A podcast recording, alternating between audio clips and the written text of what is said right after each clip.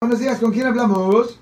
Buenas tardes. Buenas tardes. Muchas gracias. Este, quisiera preguntarle al abogado, una persona que fue acusada de violencia doméstica y salió al cuarto día, eh, ¿a él le presentaron cargos o cómo puedo saber si a él le presentaron cargos penales? Well, ah, una cosa que usted puede hacer es llamar a la corte o simplemente puede llamar a la fiscalía. La fiscalía ah, en el condado, por ejemplo, ¿en, en cuál condado pasó esto?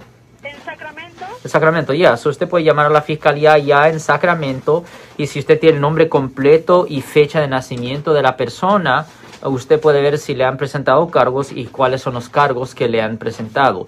Pero sí, esa información se puede obtener de la oficina de la fiscalía o simplemente con llamar a la corte, a los clerks, al departamento criminal.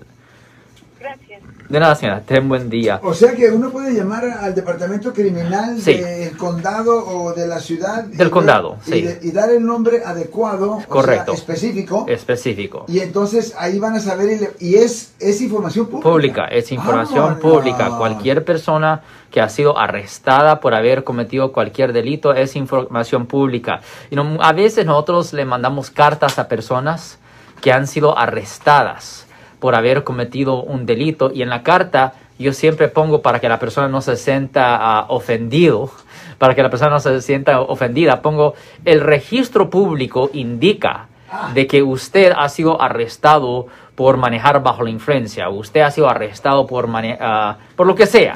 Pero yo siempre pongo en la carta que el registro público indica de que usted ha sido arrestado, lo que sea, porque es la realidad, es público. Cualquier persona y yo recuerdo una vez una persona llamó, llamó a mi oficina eh, enojada diciendo, ¿cómo agarró esta información? ¿Por qué?